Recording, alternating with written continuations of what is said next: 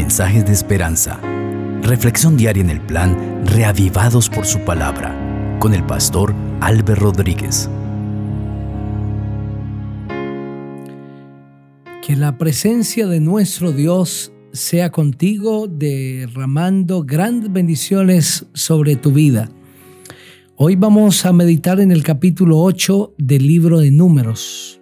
Es un capítulo con 26 versículos y con dos temas muy interesantes. Aarón enciende las lámparas y la consagración de los levitas. Vamos a elevar una oración a nuestro Dios. Padre, al abrir tu palabra y estar listos para leerla, queremos reclamar la presencia del Espíritu Santo, pedir tu dirección, rogarte, Señor, que a través de ella hable a nuestra mente. Bendice a cada persona que escucha este mensaje. En Cristo Jesús. Amén. Así dice la palabra del Señor. Habló Jehová a Moisés y le dijo, Habla a Aarón y dile, cuando encienda las lámparas, las siete lámparas del candelabro alumbrarán hacia adelante. Aarón lo hizo así colocó las lámparas en la parte interior del candelabro, tal como Jehová lo mandó a Moisés.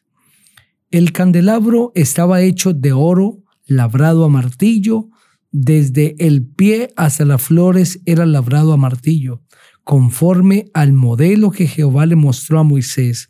Así hizo el candelabro. Jehová habló a Moisés y le dijo, Aparta a los levitas de entre los demás hijos de Israel y haz expiación por ellos. Así harás para purificarlos. Rocía sobre ellos el agua de la expiación y haz pasar la navaja por todo su cuerpo. Ellos lavarán sus vestidos y así quedarán purificados.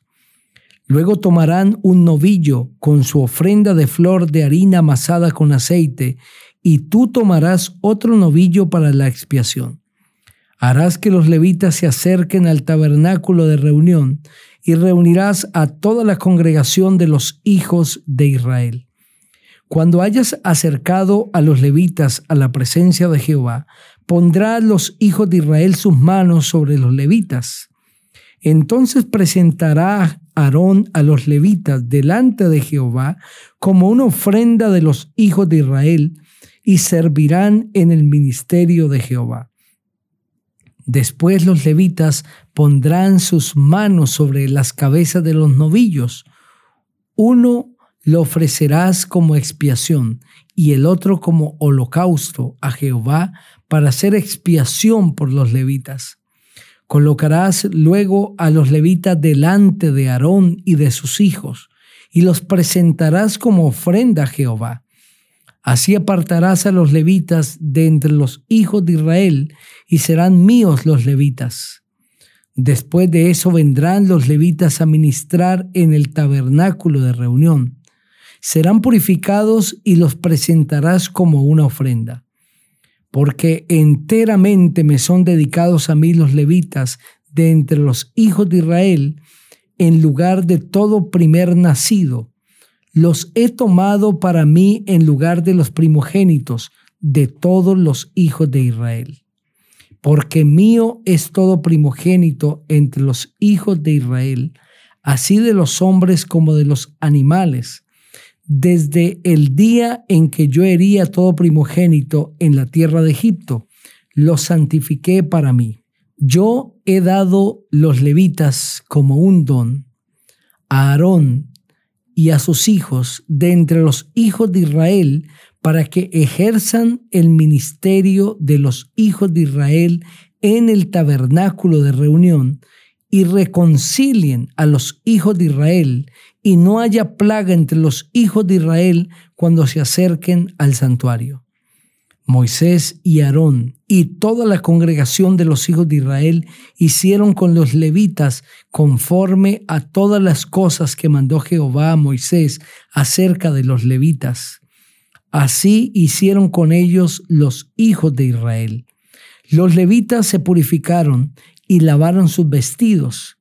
Luego Aarón los presentó como ofrenda delante de Jehová e hizo expiación por ellos para purificarlos. Después de esto, los levitas fueron para ejercer su ministerio en el tabernáculo de reunión delante de Aarón y delante de sus hijos. De la manera que mandó Jehová a Moisés acerca de los levitas, así hicieron con ellos.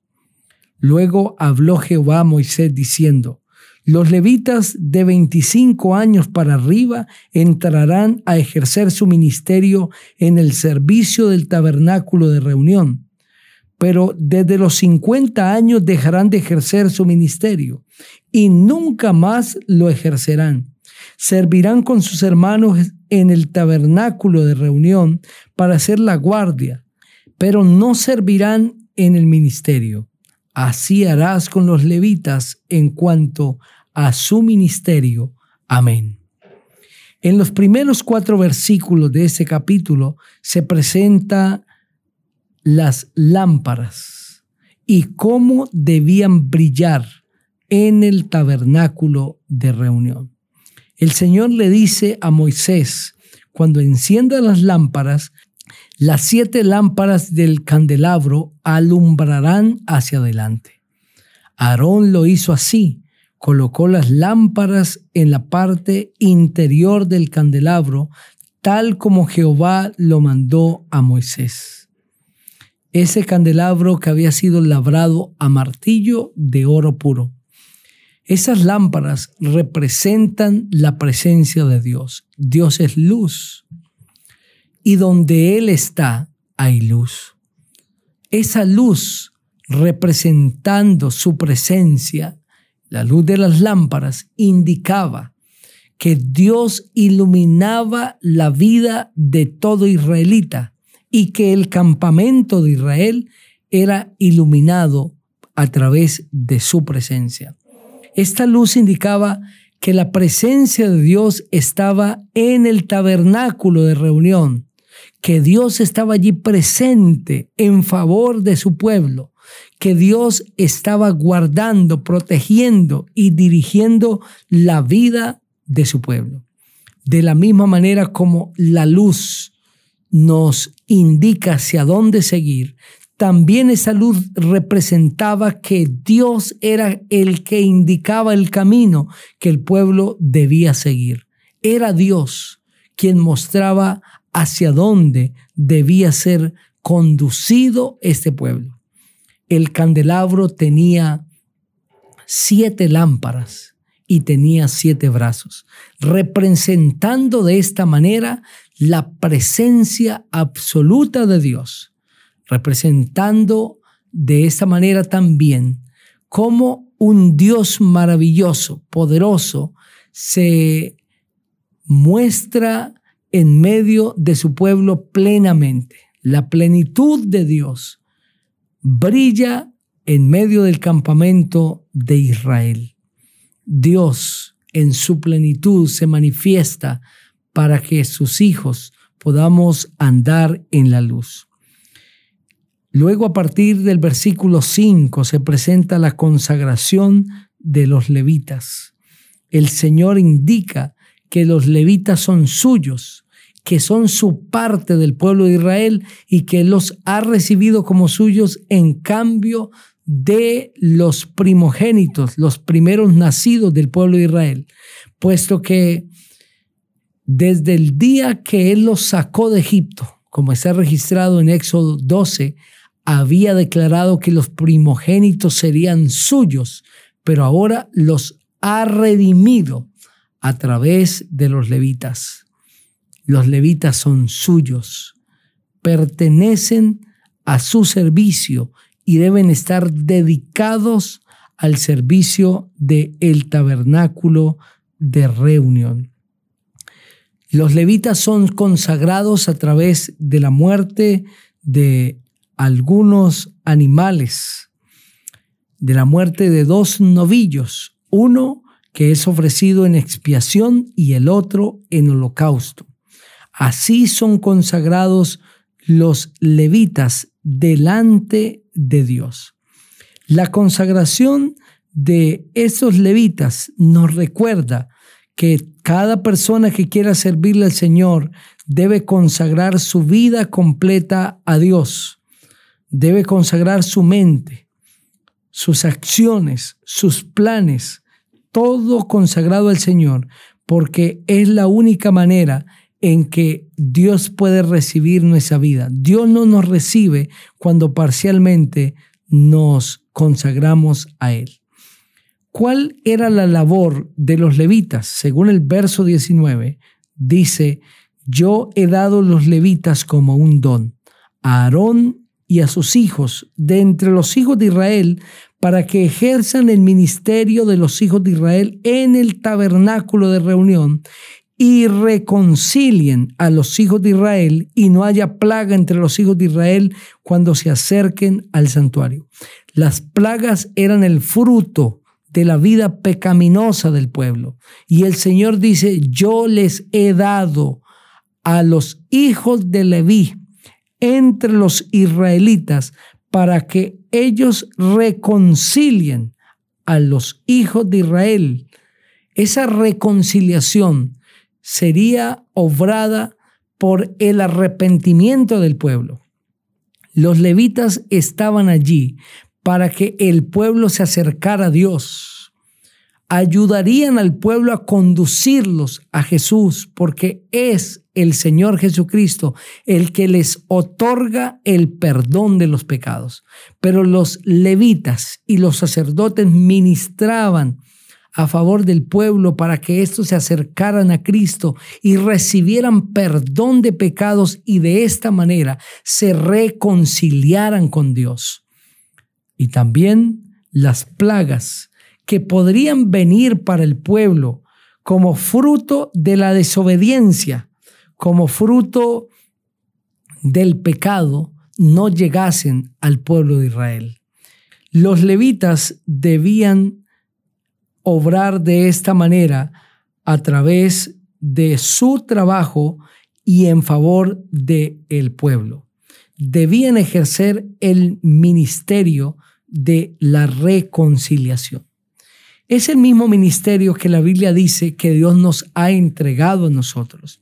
En segunda de Corintios, el capítulo 5, el Señor dice que Él nos ha entregado el ministerio de la reconciliación en el versículo 18.